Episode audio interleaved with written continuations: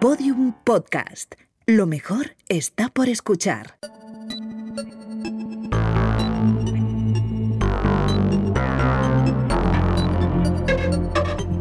La redada. En esta selva de series en la que vivimos, las cadenas cada vez tienen más complicado llamar nuestra atención. Una de las formas más fáciles es recurrir a títulos que ya son familiares para nosotros, porque lo conocido a veces funciona. Hoy vamos a repasar algunas películas de éxito que terminaron convirtiéndose en series, aunque no siempre con el mismo éxito, valga la redundancia. Natalia Marcos de quinta temporada del país, ¿qué tal? Hola, muy buenas, muy bien. Pues nada, vamos allá. La primera que nos traes es una gran cono- conocida. Sí, está bueno, muy de moda ahora. Está muy de moda, que es Parásitos.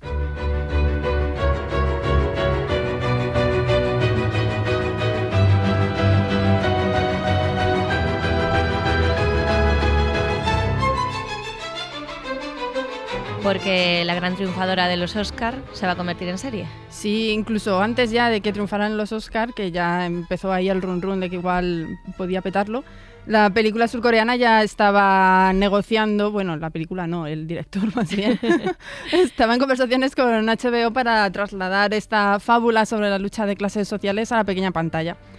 Eh, en teoría, bueno, todavía están hablándolo, ¿no? No es una cosa todavía oficial, pero vamos, parece que sí que puede ir para adelante y serían seis capítulos supervisados por Bon Joon-ho, mm, bueno, el director, como se diga, sí, el director.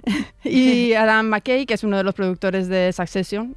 O sea que hay como un- una seguridad ahí de que la cosa, si tira, irá más o menos bien. Eh, eso, de momento es solo un proyecto, pero ya se habla de actores eh, que están negociando. Está Mark Ruffalo, por ejemplo, y Tilda Swinton, que también esta actriz ya estuvo, ha estado en un par de películas del director. O sea que Parece que va para adelante. sí, parece. Bueno, A ver. vale, pues nada, esperemos que sí. Bueno, Bueno, y a ver qué hacen, porque luego estas cosas nunca se saben. Supongo que una continuación, ¿no? Mm, ellos hablaban como de rellenar huecos eh, que quedan en la película, pero claro, Ah. a ver, no sé. O sea, retomar un poco la historia original. No, no sé, muy bien. Bueno, ya lo veremos. Sí. La segunda es Snowpiercer, rompe nieves. Pasajeros, yo pertenezco a la cabeza. Vosotros pertenecéis a la cola. Permaneced en vuestro sitio. Sí, y hablando de, de este director surcoreano que ahora está tan de moda, esta es una de sus películas que eh, ya está convertida en serie, o el, bueno, el proyecto llevaba desde el año 2015, de hecho, y Mm. todavía no se ha estrenado. Es un poco una serie ahí medio maldita, que en teoría eh, en mayo en TNT eh, debería ver la luz. En teoría. En teoría, ahora ya... Llevan cinco años. Quién sabe, sí, porque ha tenido un poco de jaleo detrás. El- la peli está ambien- ambientada en un futuro posapocalíptico en el que lo que queda de la raza humana vive en un tren que no para de dar vueltas y los Bueno, sí. pasajeros están divididos por clases sociales. Es, La película. claro, es un- sí, Es un exactamente. poco también eh, la peli esta de, de los distritos de los Juegos del Hambre. A mí me Sí, recuerda un poco. sí, es que todas estas- Sí. Al final tienen ahí un poco de esto, ¿no? De... No sé, por lo que he visto en el tráiler, los ricos como muy excéntricos, vestidos de forma excéntrica. No sé, me ha recordado estéticamente. No sé. Sí.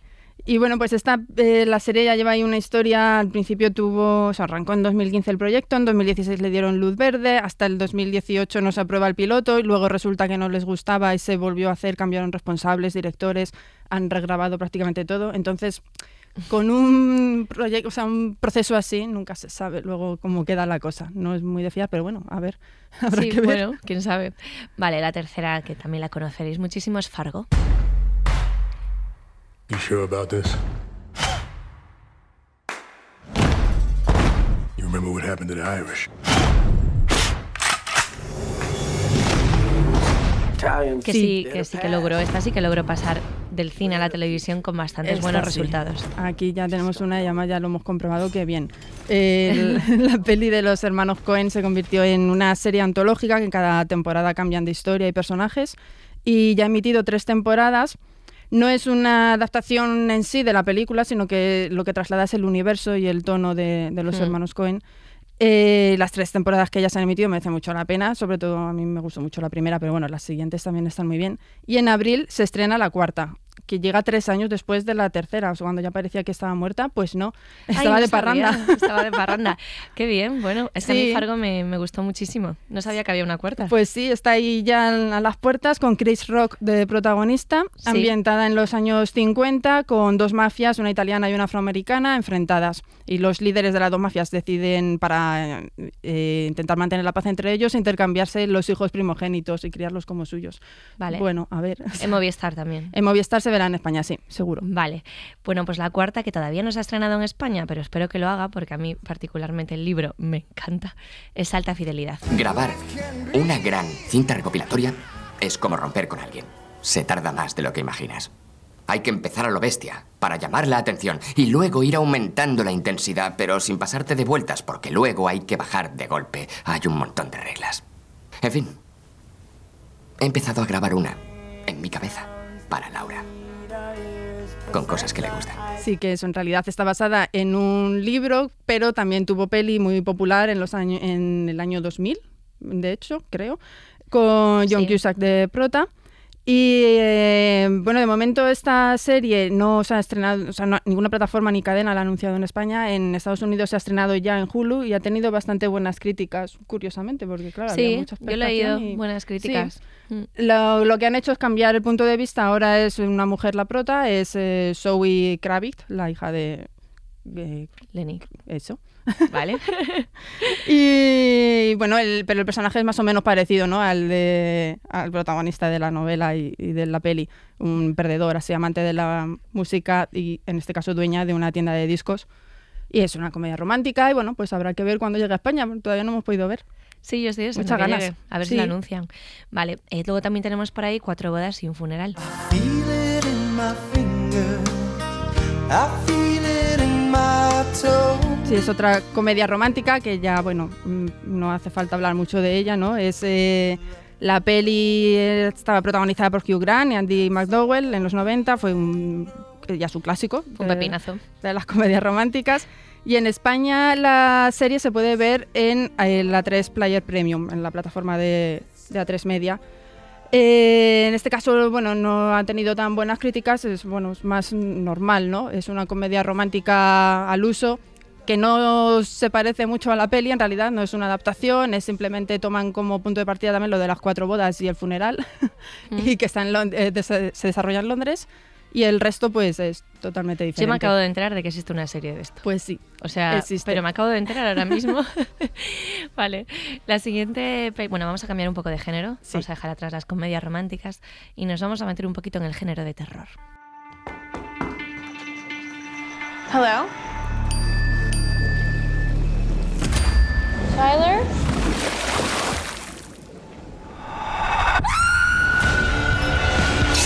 Con Scream. Aquí sí que, bueno, el género este del slasher a ti te gusta mucho. Yo soy muy fan. Aquí todo lo de sufrir y casquería y tal me gusta. Eh, y esta, la, bueno, la, la pelis, las pelis son es una saga ya de, eh, es- ya sabéis todos, ¿no? El- los adolescentes que van muriendo poco a poco con un asesino en serie, de forma así retorcida y con su puntito gore. Eh, y además tiene ahí un toque muy divertido. Sí, ¿no? eso iba a El- decir, que con las- humor, además. Sí, Sí. las pelis de Scream. Y la serie intenta mantener un poco también el mismo tono, pero bueno, en fin, eh, se queda un poco a medio camino. Tiene ya dos temporadas, eh, pueden verse en HBO España, están preparando por lo visto un reboot, un- o sea, volver a empezar, digamos, la, serie, ya no continuar, pero que sea una tercera temporada, pero que sea diferente con un reparto nuevo. Y bueno, pues eso, no está ahí a la altura de las pelis, pero tiene, bueno, momentos, algún personaje que está bien y, pues, bueno, para fans. Para fans, Yo ¿no? sí la he visto, por ejemplo. Café para cafeteros, vale. Sí. Eh, siguiendo con el terror, uno de los clásicos del cine, Psicosis, también ha tenido su versión televisiva que es Bates Motel. You're new. When did you move here? Last night. Do you have a girlfriend? No, just me and my mom. Sí, eh, eh, over. eso, Psicosis se ha trasladado, pero en forma de una precuela, ¿no? Con la historia de, de Norman Bates, del joven Norman Bates, y su relación con su madre, a ver mm, qué pasaba ahí, ¿no? Hasta llegar a lo que pasaba en Psicosis. El prota era Freddie Highmore, que es eh, de The Good Doctor, y la serie duró cinco temporadas, entre 2013 y 2017. Y al final llegó a alcanzar en la quinta temporada la historia de la película. Incluso reprodujeron la escena de la ducha, en este caso con Rihanna como prota, pero con un final diferente también. O sea que bueno, en fin, no voy a decir nada por si alguien quiere curiosear. Vale, la siguiente es Aníbal. Special Agent Jack Crawford. I head the Behavioral Science Unit. Eight girls abducted from eight different Minnesota campuses, all in the last eight months. Can I borrow your imagination? Will Graham deals with huge amounts of fear. Comes with his imagination. You make jumps. You Aníbal, en quinta temporada somos muy fans de Aníbal. Eh, y- Era, era un poco perturbadora esta Sí, serie. bueno, es que somos así. Yo la verdad es que te, te tengo que reconocer que la dejé. Yo lo entiendo, porque sí que se les iba mucho la olla, era al final todo muy imágenes así oníricas y no sabías muy bien qué te estaban contando, pero bueno, Era, es que era muy rara. Era como Era- muy era rara. oscura. sí, Pasaban cosas muy chungas. muy chungas. Y además fue muy raro porque esta serie en Estados Unidos se emitía en una cadena en abierto, en NBC. O sea, allí que son tan radicales para no Sí. se puede decir nada, no se puede mostrar nada, y sin embargo esto que veías de todo y que no entendías nada. y se mantuvo tres temporadas con unas audiencias muy bajas, además, pero mm, curiosamente ahí terminó y le dieron un final final y Y supongo que con audiencia un poquito baja. ¿no? baja, sí. Además le emitían así tarde, claro, porque, a ver, Vale. La siguiente serie, eh, bueno, que también fue un pepino bastante grande, está Mm. basada en una película y es Westworld. We all have our role to play. There are machines in this world, but not like us. Sí, Westworld, solemos olvidarnos que está basada en una película, pero sí, es de una peli de 1973 de ciencia ficción que dirigió Michael Crichton. Eh, Va a tener tercera temporada, ¿verdad? y va a tener tercera temporada en brevísimo. El 16 de marzo se estrena Ay, la qué bien. tercera temporada. Pues nada, estupendo. Y bueno, pues esta sí que ha, ha- ha superado incluso a la película, ¿no? La sí, serie. yo creo que sí. Ah, tuvo otra adaptación televisiva de la que nadie se acuerda y que mejor no acordarse, de 1980, Sí. eh, que aguantó cinco episodios en antena mm, malamente. Y bueno, ahora ya la de HBO pues está bien, está bien hecha, bien producida. También tiene ahí su punto filosófico y rayante, ¿no? Con cuestiones metafísicas sobre qué nos hace humanos y la diferencia entre los humanos y los robots y dónde está la humanidad y el libre albedrío. ¿Qué es la vida así. y qué son las emociones? Sí, y de dónde venimos? y Todo muy chungo y muy profundo. Sí, es que es profunda, es profunda la serie, sí. No y es juega, para... juega con los tiempos también, tienes que estar ahí un poco atento. Sí. Serie de estar No es la típica serie que te ves y llegas molido a casa. Mejor no. Yo la- Es la- de pensar. Sí, es de pensar. vale, y vamos a terminar con un clásico. Un clásico de la televisión que se emitió entre 1972 y 1983, que es Más. Attention, all personnel. The 4077th is coming home on DVD. Darling, we're about to make each other very happy.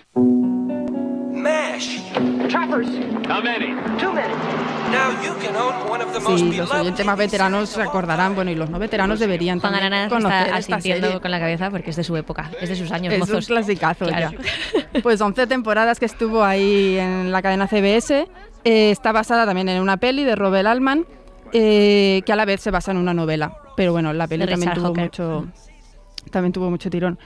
Eh, la peli eso se llevó el- Súper premiada. Sí, a Palma de Oro en Cannes, mm, Oscar al mejor guion adaptado, o sea que muy bien. Y la, y la serie tuvo 14 premios Emmy a lo largo de su historia.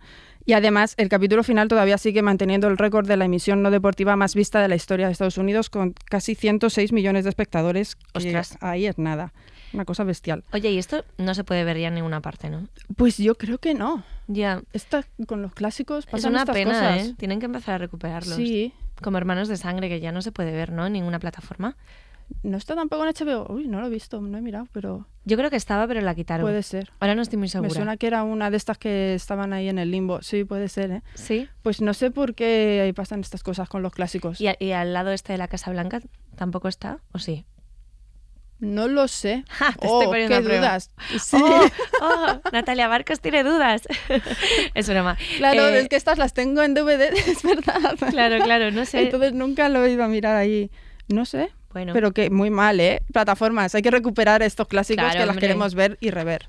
Bueno, está más, para quien no la conozca, está ambientada en la Guerra de Corea. Sí, es una comedia antibelicista eh, ambientada en la guerra de Corea, aunque en realidad en aquella época lo que estaba siendo era la guerra de Vietnam. Entonces en realidad era una crítica a la guerra de Vietnam. Pero sin decir Vietnam. Exactamente. Pues ya está. Perfecto. Tiraban Bueno, pues ya está. Pues aquí tenéis unas recomendaciones por si os gusta el género. Un poco de todo, sí, Sí. O por si habéis visto la peli y queréis ver la serie, pues sale. Yo estoy deseando ver la de alta fidelidad, a ver si la estrenan en España en alguna plataforma. A ver, venga, desde aquí llamamos a las plataformas. Queremos alta fidelidad. Vale, muy bien. Pues Natalia, muchas gracias. Un beso. Hasta luego. Hasta luego. Bueno, pues hasta aquí el podcast de hoy, pero antes de marcharnos, de nada. Y digo de nada porque mientras Lucía y Natalia estaban ahí enfrascadas contándonos todo lo de las series, yo he buscado dónde podéis ver más y Band of Brothers. La de Band of Brothers la podéis ver en HBO. Y la de más la podéis ver en Hulu. Y digo Hulu como si supiera de qué estoy hablando, que sé que hay algo que se llama Hulu porque lo mencionáis. En mi cabeza por Hulu no viene nada, solo vienen cosas por Clan, por Baby TV, cosas, bueno, pues lo que le toca a cada uno en las diferentes etapas de la vida. Bueno, y esta labor social de, de- buscaros dónde podéis ver estas series, la hago para pedir perdón porque hemos puesto la de Love is All Around de Wet Wet Wet que probablemente ahora mismo esté sonando en vuestras cabezas una y otra vez, como me está ocurriendo a mí. I feel it in my finger, I feel it in my soul. Así todo el rato. Vete de aquí. Necesito un exorcismo. Canción, vete de mi cabeza. Un saludo de Lucía Taboada, Juan López y Juan Granaz. Adiós. Todos los episodios y contenidos adicionales en laredada.com. Síguenos en Twitter arroba redada y facebook.com barra laredada podcast.